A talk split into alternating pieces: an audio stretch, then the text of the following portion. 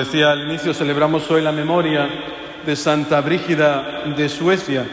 Nació allá por el año 1303 en el seno de una familia aristocrática de Suecia. El Papa Juan Pablo II, en el año 99, la nombró copatrona de Europa. Así que ella hoy desde el cielo canta el salmo que se ha proclamado hoy.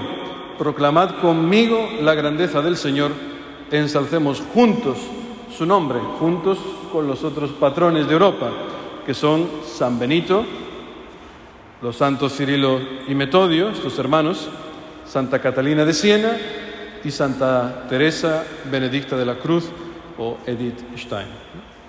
Estaban patrones, copatrones de Europa, seis patrones nada más y nada menos, para ayudar a esta Europa que no puede entenderse sin las raíces cristianas, aunque haya muchos que lo intenten, que intenten erradicar las raíces cristianas de nuestra cultura, Europa sin estos santos no se entiende y sin la Iglesia. Estos santos que han hecho carne las palabras del apóstol San Pablo. Hemos escuchado en la epístola a los Gálatas que, que decía Pablo, vivo, pero no soy yo el que vive, es Cristo quien vive en mí. O sea, como si Pablo fuera, imagínate, un sagrario andante, como dirá San Juan de Ávila, que lo deseaba para todos nosotros, el apóstol de Andalucía, que todos fuéramos sagrarios caminantes, o sea, con Jesucristo dentro.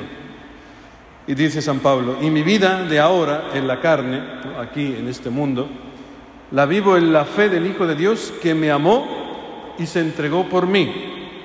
Este es el origen de la santidad de Santa Brígida y de la nuestra, de nuestra futura santidad. Dios me ama.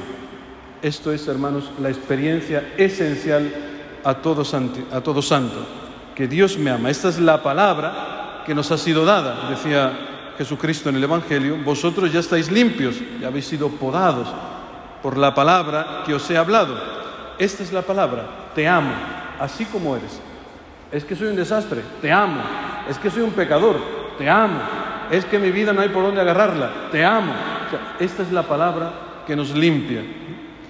Y no se puede alcanzar la santidad sin haber experimentado esta, palabra y lo que hemos rezado en el Salmo, que decía, gustad y ved qué bueno es el Señor, dichoso el que se acoge a Él. O sea, la palabra, el Salmo, no dice, imagínense lo bueno que es el Señor, ¿no? Sino que la palabra de fe es una experiencia sensitiva, lo puedes tocar, puedes gustar, puedes ver, una experiencia, no una cosa en la mente, algo real. El paso siguiente en la santidad es entender el Evangelio que hemos escuchado hoy de San Juan, que dice, permaneced en mí y yo en vosotros, porque sin mí no podéis hacer nada. Perdónenme que lo diga así con rintintín, pero es importante que se entienda. Jesucristo habla de una forma tajante para que nadie se lleve engaño. Dice, sin mí no podéis hacer nada. No dice un poquito o si te esfuerzas a lo mejor lo consigues. No, no, no. Sin mí, nada. Esto es importante tenerlo presente para no caer en el moralismo. No pensar que todo está en nuestras fuerzas. Eso es un engaño terrible. Necesitamos la ayuda de la gracia divina. Unidos a Cristo podemos dar frutos de vida eterna, como los dio Santa Brígida que decía, imagínate, Cristo murió por mí y yo qué haré por él. Yo no sé si alguno se ha hecho alguna vez esta pregunta. Yo por lo menos hablando por mí, yo siempre me pregunto, Cristo murió por mí y ahora qué va a hacer más? Como exigiéndole siempre a Cristo que haga algo por mí como si yo me lo mereciera. Pues no, Santa Brígida, imagínate qué corazón tenía. ¿Y yo qué voy a hacer por él?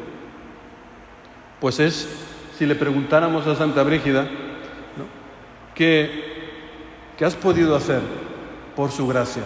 Pues ella te lo contaría y te diría, pues mira, gracias a estar unida a Cristo desde pequeñita, porque mis padres me educaron en la fe, pues me pude casar con apenas 14 años. Se casó con un noble llamado Ulf, que ya el nombre echa para atrás, ¿no? Ulf Gudmarsson, o sea, yo me imagino un vikingo de dos metros, ¿no? Pues con 14 añitos entrar al matrimonio. Los que estáis casados sabéis que la vida matrimonial no es fácil. Con 14 años, imagínate. Pues ella seguiría contándonos, pues gracias a que estuve unida a Cristo, no solamente me casé con este vikingo, sino que además tuvimos ocho hijos, cuatro chicos y cuatro chicas. Y los pude educar en la fe porque estuve unida a Jesucristo. Y una de ellas llegó a ser santa, Santa Catalina de Suecia.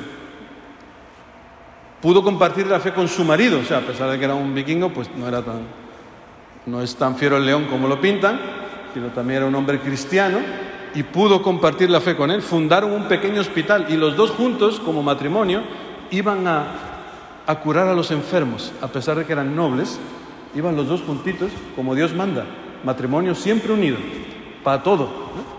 Oye, es que me gusta el fútbol, pues voy contigo al fútbol. No voy a dejar yo a mi marido que vaya solo al fútbol, ¿no? Porque ya sabemos lo que se forma después. ¿no? O a mi mujer le gusta la novela, pues la voy a ver con ella, por estar con mi mujer. No, no esa cosa de cada uno su tele, cada uno su habitación, cada uno su... No, no, matrimonio siempre juntos, siempre. Ella continuaré diciendo, pude aceptar la muerte de mi esposo, enviudó siendo jovencita. ¿no? Y en el 1341, precisamente viniendo a España en peregrinación a Santiago, a la vuelta, el bueno de Ulf se puso malo y pues no superó, murió.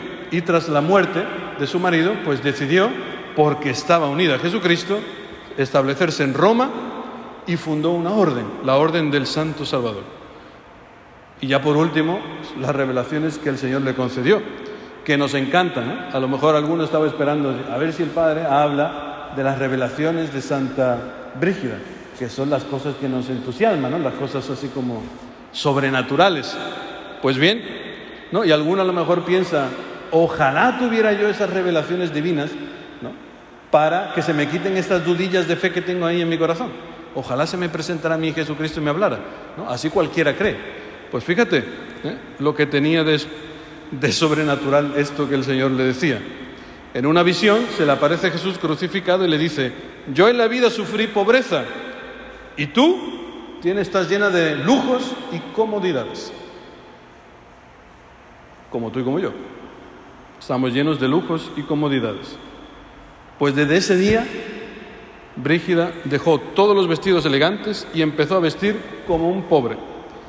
Y ya nunca más durmió en la cama, sino que dormía siempre sobre una tabla y repartió todos los bienes entre los pobres de manera que se convirtió, pues eso, de una noble en una pedigüeña. Esa es Santa Brígida. Pues hermanos, pidámosle al Señor por la intercesión de esta enorme santa, patrona de Europa, que nos ayude a buscar la santidad.